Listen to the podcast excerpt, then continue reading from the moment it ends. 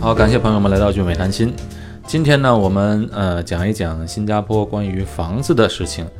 本期节目呢，我也请到了特别的嘉宾，呃，新加坡地产界非常资深的我的朋友杨德平先生。德平，你好。大家好，君威你好。哎，呃，德平在新加坡的地产界有一二十年的经验了，所以对新加坡的地产呢、房产非常了解。德平呢是新加坡本地人，不过呢，祖籍呢都是在中国嘛。那德平，你的祖籍在哪里啊？是的，嗯，我的爷爷是从呃中国福州来到南洋的。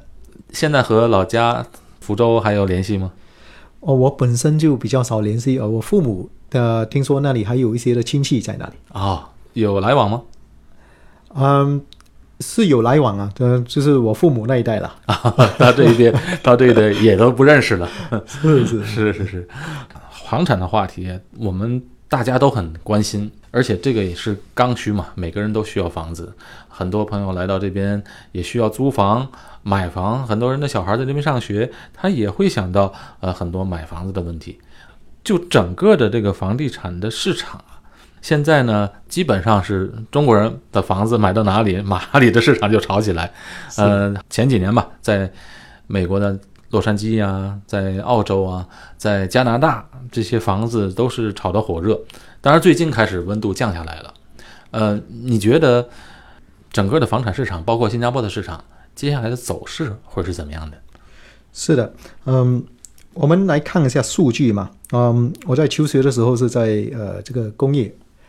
那个 engineering 哦，工程师啊，工程师那个读的是工工程师专业啊，是哪方面的工程师啊啊是电子啊？电子工程电子师工程师，所以我对于这些数据是特别的敏感。是所以啊，我们今天来看房产的时候，就以数据来看。嗯，好、呃，今天当然，呃，许多投资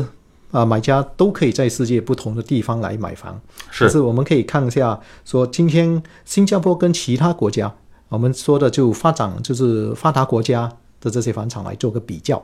嗯啊，比如说我们看二零一零年的数据，那么今天房产这个我们用这个房价跟那个国家收入这个比例来算，二零国一家零收入，嗯，人个们人个人的收入啊，嗯，跟个人的收入来算。那么我们如果看二零一零年，那么新加坡房产那个时候的比例是七点三。比例是七点三，那么这个七点三是什么意思？就是说，呃，人民的平均收入呢，大概需要七点三年的收入。哦、这七点三的数据是年对，七点三年。哦，就是新加坡的数据，在七点三年的收入就可以买一套房子了，房子就可以自己买一套房子住，就是不吃不喝，七点三年的薪水可以买一套房子。是的，嗯，是的。那么二零一零年的数据呢，新加坡在七点三。那么我们如果以香港大家比较熟悉的地方，那个时候是十一点四。哦，这么看来，香港人要花十一年的工资收入才能买一套房子，这样的话，负担比这边要重。是的，是的，嗯，如果我们看二零一零年，还有其他地方，比如说英国，它在七点二，那个和新加坡差不多，嗯，差不多。那么美国呢，也在七点二。我们再看一下，呃，那个大家熟悉的悉尼，就是澳洲、那里，那个是时候是九点六，所以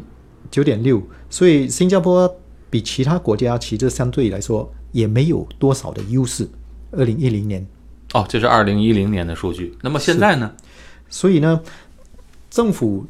就有了一连串的降温措施。那么到了二零一七年这个时候呢，我们再看一下数据。好，香港呢已经升到十九点四，从刚才说的十一哈升到十九点十四九，点四嗯就哦那么要接近二十年的收入才能买一套房子。是。嗯，那么澳洲呢，它从九点六升到十二点九。嗯，嗯，然后我们再看一下这个加拿大，它从九点五升到十二点六，呃，就是升都是在涨的上都涨，是在涨，就是房价在涨，起码嗯，就算英国呢也从七点二升到八点五了，嗯哇，但是呢，新加坡是从七点三降到了四点八，哦，新加坡没有升反而降了，降到了就是因嗯为国家调控。哦，我明白了，我明白你的意思，就是说，现在新加坡人如果不吃不喝，工资收入的四点八年不到五年的收入就可以买一套房子，嗯那这个话是非常能够承担得起。嗯，这代表什么呢？这代表新加坡的房价政府控制的好，当然也代表新加坡的经济普遍上，呃，其实做得更好，那么因为人民的收收入也在增提强高了。。嗯，嗯，有没有中国的数据啊？中国的数据就在这里就呃，中国数据就比较难取得，所以 我们是、中国的数据我相信也挺肯定挺高的，因为大城市的房价一点儿都不便宜。嗯，所以这里这这个有这个数据代表呃来看的话，就是说他在本地人，就是新加坡人这里的他们那个需求量，他们就是说可以负担的这个房子，其实是并不是说太困难。是是。那这哎，这样代表就是新加坡的房子将来上涨的趋势是不是势头很好呢？这个需求量就高啊、为什么呢？因为新加坡人这里啊、一般上啊、普遍上就是先买主屋，那么买了主屋之后，当然人们就希望提升去公寓，嗯，呃，当然外国人就只能买公寓了。那对么外国人买了这个公寓之后，之后，嗯、要呃套现的话，要卖给谁呢？但主要还是卖给新加坡人，所以是嗯，当这个新加坡人有这种能力可以购买的时候，意思就是说，将来如果要套现的话，你不怕没买家，它的市场绝对在那边。啊，对，是、嗯这样。我想起了有一些，其实呃，我们现在呃中国的国内的人去海外买房产呢是也挺多的，而且有的人呢是买在一些呃邻国吧，有一些地方其实是地广人稀的地方，这样的话你买的时候看起来很便宜，但是你当你卖的时候可能会遇到问题，买家在哪儿，对不对？有没有买家？因为这一大片的地区建起来一栋楼。那你当你卖的时候，旁边又建起一座新的楼，当然是人家买新的不买旧的，是，当然也要看当地的人的收入能不能负担得起。嗯，这个除了当呃看那个当地人的收入呢，其实我们也要看一下呃不一样的国家。我们今天说，如果是说澳洲吧，嗯、澳洲呢，当然它有条例说，你今天外国人只能够买新的房子，哦，澳洲是这样的，嗯，但是呢，当你要卖的时候呢，你就只能够卖给当地人，不可以卖给外国人就不可以卖给外国人，因为你卖的时候呢，那个是呃二手房了，哦，只能卖给呃外国人就不能买二手房，所以那个买家的那个呃量，那个那个机会就少了。嗯。那么对新加坡呢，你买了房子之后，你可以卖给外国人，嗯你可以卖给新加坡人，是，你卖给世界任何一个人都可以，没对这样的一个问题而。且那么而且新加坡有个好处就是没有那个资本利得税。呃，假如说我卖了房子，我一百万买的，我一百五十万卖的，那五十万是没有税的，是没税的，是吧？是没有嗯税这的。样的话，就是呃，嗯和其实资本市场也一样，在股票市场上，我买的股票翻了一番，我卖出来，其实这个也是不用交税的。是的，是的，嗯嗯。那么另外一个就是说，新加坡今天这个人口密度呢，其实呃，甚至比香港还高，所以在世界上其实是排前三名的。哦，人口密度来讲，这是为什么呢？呃，因为新加坡地方小，对，新加坡地方小啊、呃人口密度就相对来的高，而且不但如此，还有一个潜能就是说，新加坡政府它已经宣布说，在二零三零年要把嗯新加坡人口增加多一个二十五八千。呃，六百九十万是吧？六百九十万。那么今天的人口大概五百六十万左五右。百六十万，连外国的劳工、工作的人士、是学生全部算上，是五百六十万。五百嗯六十万。那么在如果今天二零一九年到二零三零年来看的话，大概十一年期内，十一年的时间，它要增加多百分之二十五左右。那么新加坡地呢，就没办法增加这么多了。 对对，就就这么点儿地， 人在不断的增加，是是那这个整个的趋势看起来还是挺好的。是的，是的，是的嗯。哎，现在很多人都觉得，哎，上次经济危机二零零八年、二零零九年的时候，那现在又过了差不多十年了，会不会又一轮经济危机来？那么这时候买房是不是时候？ 是我们再从数据来看吧。接着看数据，我 好，们就看数据吧。好，新加坡当然我们知道，呃，新加坡房地产也是有它的周期，我们就从啊二零零三年看起。是嗯，如果我们看这个数据的话，二零零三年到二零零七年呢，它总体整体上升了一百十四八仙。嗯那么，二零零七年到二零零九年，呃，这个经济风暴来临的时候，它当然就降了，呃，三十三八仙。那哦么起了一百十四，降了三十三八仙，起了一倍多，呃，然后又随着市场调整又降了百啊分三之分三之十一，就降的没有，还是涨的，还是这个整个是呈上涨的趋势。嗯，是。然后后来，呃，从二零零九年到二零一四年呢，它又上涨了百分之七十八。百分之七十八。好，嗯，然后当然政府看到这样的涨幅，哎，二零零九年是金融危机嘛？是的，它没有跌还是升？它没跌反而升，哦，是是。然后二零零九到二零一四起了百分之七十八，当然政府看到这样的一个呃涨势的，它就必须出手，所以就有了这些的降温措施。因此，二零一四年到二零一五年，这个房产又降温了，降了百分之十六。十六啊！我记得那一轮连续好像七八轮的降温措施，就是第一次降温措施出来，这房价还涨；第二次出来还涨；第三次出来就是一连出了七轮措施，才把这个房产的房价才控制住。是，所以嗯，今今天呢，那个房产又再一次在增长，到目前为止涨了百分之二十四。哦，OK，从那边开始涨到二百、那你觉得现在这个价格算一个？因为这十年来，其实中国的房产真的是大幅度的往上涨，尤其前年到去年可能又涨了一轮，当然现在不行了，现在慢慢往下走的趋势了。那么也就是说，在中国相应大涨的期间，新加坡的房价没有怎么涨，像你说的才百分之三十、二十呃，我们如果说新加坡房价的话，其实新加坡房价整体上它是上涨的嗯趋势。嗯、我们如果以这个数据来看，他们平均呢，它其实是上涨了百分之九十六，哦，也有九十六了。百分之九十从哪一年算？啊，就是说呃，平均的上涨这个的线来看的话，从二零零三年二零零三年到现在嗯，啊，它的上涨是用呃是大概是百分之九十六。那么如果以现在的周期来看，我们现在这个周期算是才开始，新的一个上涨的周期开始，它目前上涨的是百分二十四。那么我们如果是说以历史来看百分之九十六，那么它还有好多的机会是在上涨。还会再继续涨。是，嗯嗯，然后当然，这个呃，其中一个就是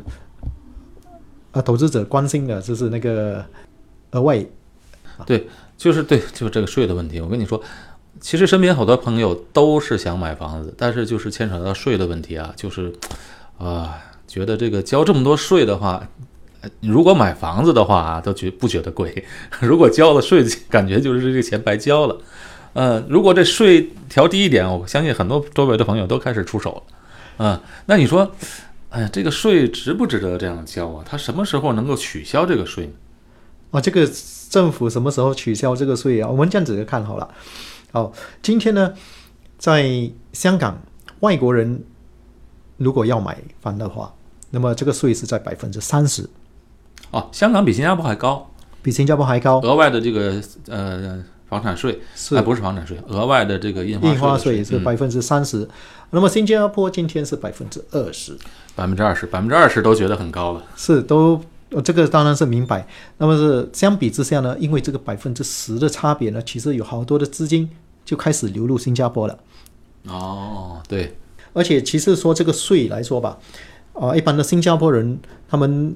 自己在买第三套房子的时候呢，其实这个税是百分之十五。那么外国人跟新加坡人，有个、呃，这个税其实也只是差了一个多了一个百分之五。那么，当然在这边的这个优势是说，新加坡现在是正在另外一个上涨的周期，那么还人算口，是个低点，嗯，嗯，那么人口也在呃接下来十年里面要增加百分之二十到二十五，嗯，所以嗯，到目前为止呢，它现在的这个房价跟收入的比例是算是相当低的，在这些对对对，五年的收入来讲，嗯，所以接下来的十年的这个投资的那个发展空间，其实是非常非常值得期待的。是，那这么说的话，其实挺有吸引力的。呃，尤其呢，现在很多呃朋友嘛，有想投资的，有想在这边给孩子上学啊，或者未来孩子在这边读书，或者孩子已经在这边读书的，都在是瞄准这个房子，就是说想什么时候是不是可以外国人来这边真正的拥有一套新加坡的房子。那么买一套新加坡的房子需要花多少钱？这是很多人需要关心的。那么大概这个房价的这个中位数在哪里呢？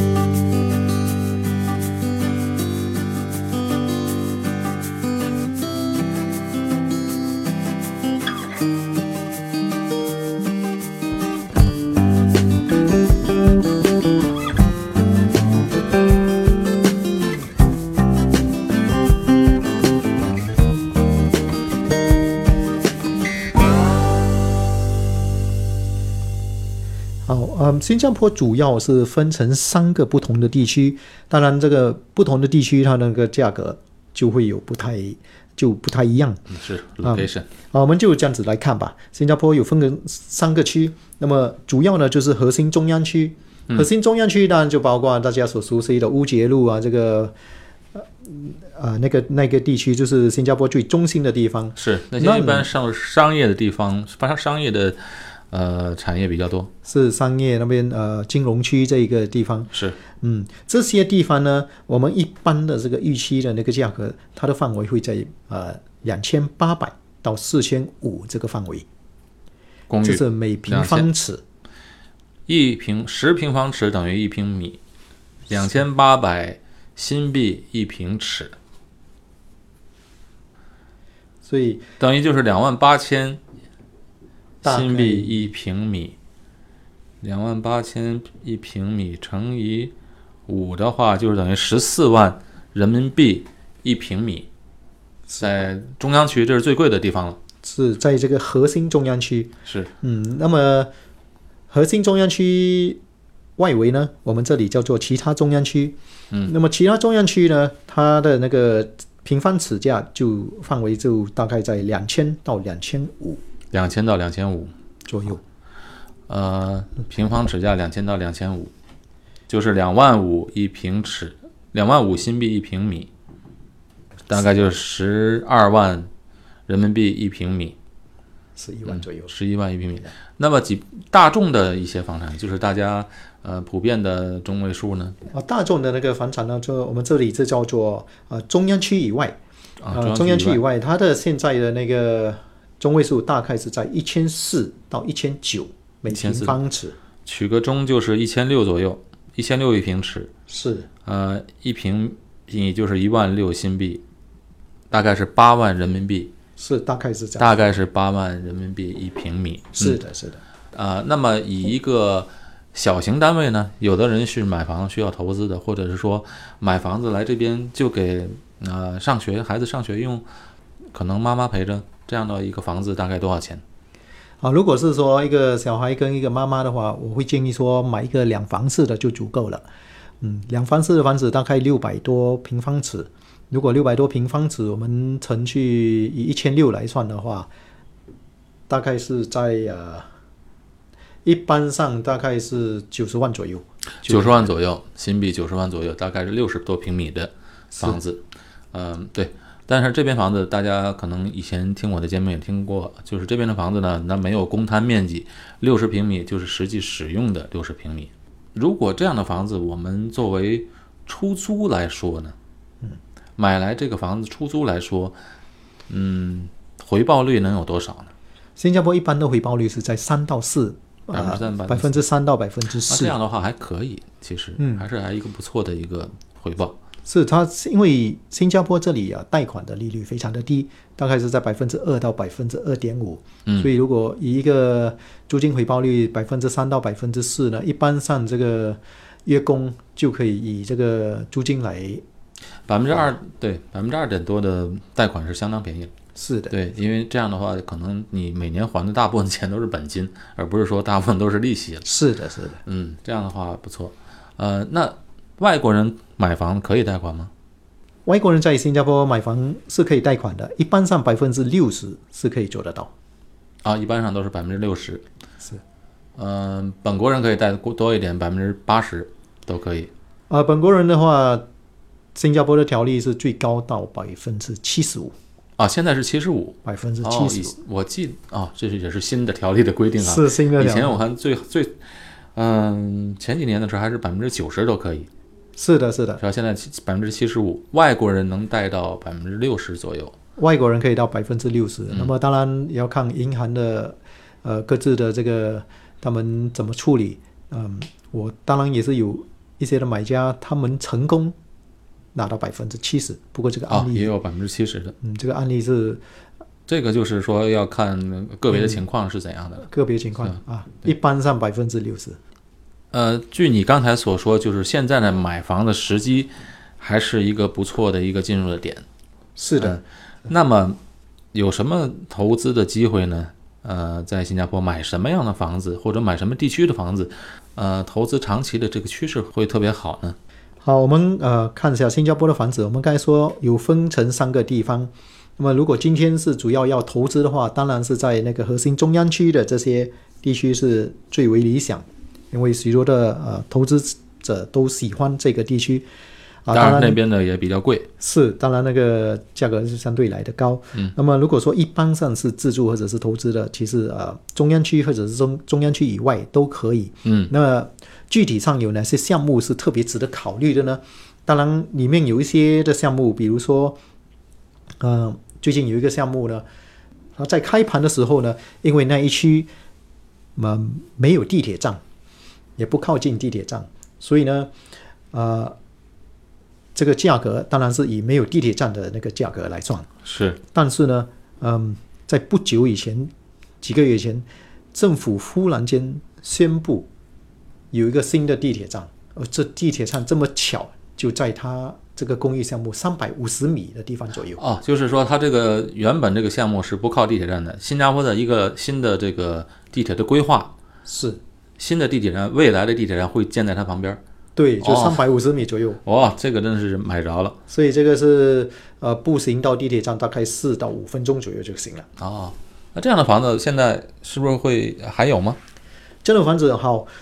呃，当然，当政府宣布了这个地铁站的时候呢，嗯，这个成交量就开始增加了。是，开始增加。好啊、在到目前为止呢，开发商还没有真正的调整这个价钱，所以如果有哦兴趣投资的朋友，这个是一个值得考虑的项目。是，那非常好的一个地点。那就是说，呃，那开发商就是因为他买地买的也便宜，是吧？是，应该说是买的时候成本还可以，就是所以这个他还是维持原价来卖。是嗯，像这些买房子的地点特别重要，因为新加坡以后也尽量可能会做到政府的规划是做到，呃，少车的社会，所以这公共交通的地点就非常重要了。是。如果靠近地铁站是最为理想的投资的一个地方。那么还有另外一个项目，我们可以特别值得注意的，就是新加坡呃，因为地非常有限，嗯，所以很多的开发商他们地从哪里来，就是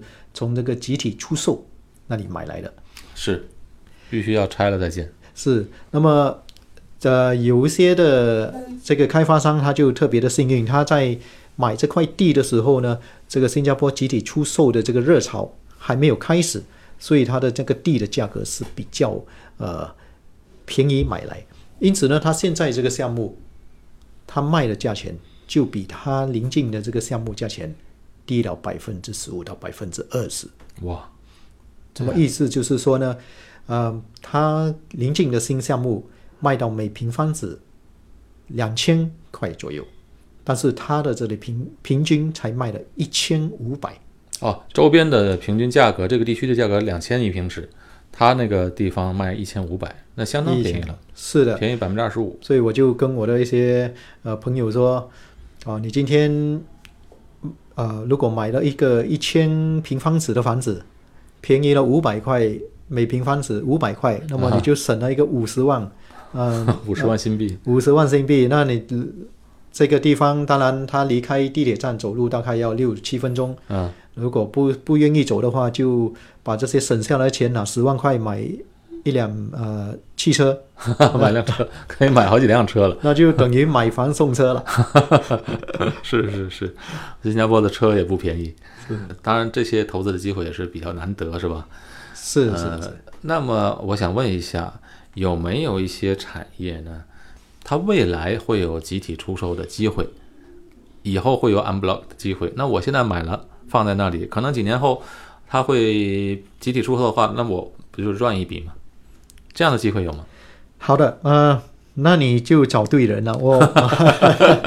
哦，啊、我本身呢是我们公司集体出售的一个成员之一。嗯，好、其实有很多人对这个集体出售的那个并不是太了解，以为所有旧的公寓呢就会有集体出售的这哦个不是这潜样能，其实并不是这样的。因为集体出售呢，当然，啊、里面包括了很多的呃不一样的成分在里面。是第一呢，当然是屋主，呃，要卖的价钱是多少。对，然后这个就关系到我们就要看那个周边的那个价格是嗯怎么样。那么这个价格呢，我们今天如果卖给开发商，那开发商也必须要有利润，对，他们才可以才会考虑。嗯，而且在当中呢，还有许多的东西我们必须考虑的，然后包括政府啊、新加坡政府它这边有限制高度，啊、嗯还有限制说你能够建的这个范围是多少，对这些种种我们都需要考虑。是所以呢，嗯，有集体出售的这个项目，我们是可以大概计算出来。嗯，这个当然里面有许多不一样的因素啊、呃如果呃哪一个朋友，呃，正在考虑这样的项目，或者是项目要考虑集体出售，啊、啊，可以联络我们，嗯，我们可以私聊。是。哎，那你说有没有新加坡的商业的地产，它是没有这个额外的印花税是吧？是的，假如有一些商业的产业买下来，特别是我新加坡人最喜欢的地方就是咖啡店嘛，因为新加坡一般都不在家里做饭，都在咖啡店吃饭。这些商业机会有没有呢？我觉得比住宅会好一些吧。是的，嗯，在新加坡投资商业这个项目呢，呃，的确它有它的好处，呃，当然第一个就是你不需要付这个额外印价呃印花税，对，它不用付。嗯，对，但是这个我们买如果要投资这个商业项目，我们就要特别小心。嗯，呃，比如说呃，俊伟老师说的这个咖啡店，啊、这个是一个好的投资。呃、是，当然另外一个就是这个写字楼，嗯，写字楼，写字楼这个也是可以投资，嗯，还有的就是一些工业的地方，这样这个我们要特别注意了。比如说有些我们这边叫做 mixed development，那么这些就要特别值得注意，因为今天呃，毕竟有好多啊、呃好好多的朋友们是在做网上购物，嗯网上，晚上啊、嗯嗯在上网购物，对，所以呢，这些呃那个呃 retail 零售，这些零售店啊、这个租金那个需求量就会下降。我看现在的那个新加坡的商场里啊，唯一可以维持的，你看那些店嘛，都是今天换这个，明天换另外一个，过不了几个月就要换，因为卖的都是，呃，我可以在这里买，也可以上网买的东西，对吧？不一定在这个店买，或者我来这个店看看货，然后上网再找相同便宜的地方。呃，我看只有这个商场里的趋势都是越来越多饮食，所以那些就要特别小心了。对，所以说这些吃饭的东西，呃，还是是必须的，你不可能在网上解决这个吃饭的问题，还是要去那边享受一下餐厅的环境嘛。是所以我才考虑那个咖啡店确实是一个刚需。 啊，咖啡店的确是一个非常好的投资项目。嗯嗯，当然，所以呃呃，当朋友们要投资的时候呢，要注意的就是说，呃，我们不要单单只看它的价格便宜，我们要看哪一个更有潜能。因为对有些地方，我有些投资者他们呃去买的这些呃商场，结果那个商场因为人家都在网上购物，他就没人租，对，是所嗯以就空着了。是。商业的我们就不多谈了，我们今天还是讲了一些，呃，人们买房子的刚需。刚才我们讲了这个买房子的一些时机啊，买房子的一些投资的一些机会。呃，我现在总结一下，有一些听众啊，特别常问我的一些问题啊，问的最多的就是在新加坡买房子送不送绿卡啊？这个不用你回答了，这个我就直接回答了， 一律不送的啊。新加坡买房子送绿卡是不可能的，是因为如果真 的是送绿卡的话，新加坡整个的房子看都不够卖了。呃，还有一点就是说，你刚才说的这个银行贷款，外国人也是可以来贷款的，是的，这个绝是吧对没问题。没问题的。但是他没有新加坡收入也可以。啊，他没新加坡收入，那么就用啊、就以海外的收入也是可以呃来申请。只要能证明是海外有合法的收入就可以，是吧？的，买了房能解决小孩上学的问题吗？有没有学区房？嗯，学区房是是呃这个我来帮你回答 哈，这个可能因为新加坡入学是以孩子的身份、学校的性质或者名额来决定的，比如这孩子是不是这个学校的那个校友。啊，兄弟姐妹有这个学校，它不单纯距离与这个居住的距离来解决孩子上学的问题的啊，这个小学的问题，尤其外国人上这个小学名额都有限制的，所以买房子并不能解决这个小学学额的问题。好，那很多人有这么一个问题，也很普遍的，就是说，我想给孩子买一个房产，但是呢，我有的人是想，我现在孩子这边读书，想给孩子买一个房产，或者我为将来孩子预备来这边读书买一个房产。当你买这个房子的时候，这孩子还未成年，没有满十八岁，那可以放这孩子的名字吗？可以的，啊，可以的，可以的。嗯，我们新加坡有一个叫做 trust，就是这个信托。信托。嗯啊、那么当然就可以以这个信托的方式买在孩子的名下。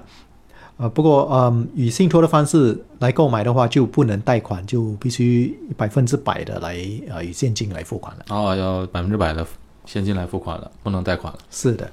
如果这个孩子已经开始工作了，那么孩子本身是可以贷款。一般上我们遇到的一个情况就是，孩子如果刚开始工作，那么也许收入可能还没这么高，那么贷款额就会有限。因此呢，呃，如果孩子可以跟父母亲或者兄弟姐妹一起来购买，这个也是其中的一个方法。还有一种情况就是，嗯、很多孩子啊，就是新加坡这留学呃有一个优势，就是小孩儿很多都在小学、中学期间就有这个政策，可以他们可以申请绿卡。那他们申可以申请绿卡，但是父母没有绿卡，这种情况也是可以买房的，对不对？是的，如果在这种情况呢，我们就用特别的方式就可以呃帮忙减少，或者是甚至不需要付这个额外的印花税，哦，可以省税了，是可以省哦只税。要孩子是这边的身份。嗯，打个比方来说，如果孩子已经转成新加坡公民了，嗯，但是孩子还在求学，是那么呃父母可以做的呢，就是说以这个呃信托的方式买这个房子在孩子的名下，哦，但是这个孩子因为是已经是本地人了。嗯，那么这个是不需要缴这个额外印花哦，税，那就省了很多钱了。那就省了一笔钱。是是的，啊，那这些孩子已经有这边的身份了，那么可不可以贷款呢？如果孩子已成年的话，那么其实是可以贷款。但是我们通常遇到的这个方式啊、呃这个问题啊，就是啊、呃可能收入并不高。我们可以建议的就是说啊、孩子跟他父母一起购买。但是啊孩子跟父母一起购买，就会有另外一个问题，嗯就是父母是外国人，是父母是外国人的话呢，他就会有这个额外印花税啊、当然，在这种情况之下，我们是有啊、看个个别的案子，我们可以处理帮他减少这个印花税。好，那今天呢，真的呃，感谢杨德平先生为我们分享这么多有用的关于房产的知识啊。当然，如果大家对新加坡的房产有兴趣的话，可以联络我的公众号，这样呢跟杨先生取得联系。好，感谢杨先生今天呃做我们的客座嘉宾。好，谢谢。今天节目到这里结束，我们下期节目再见。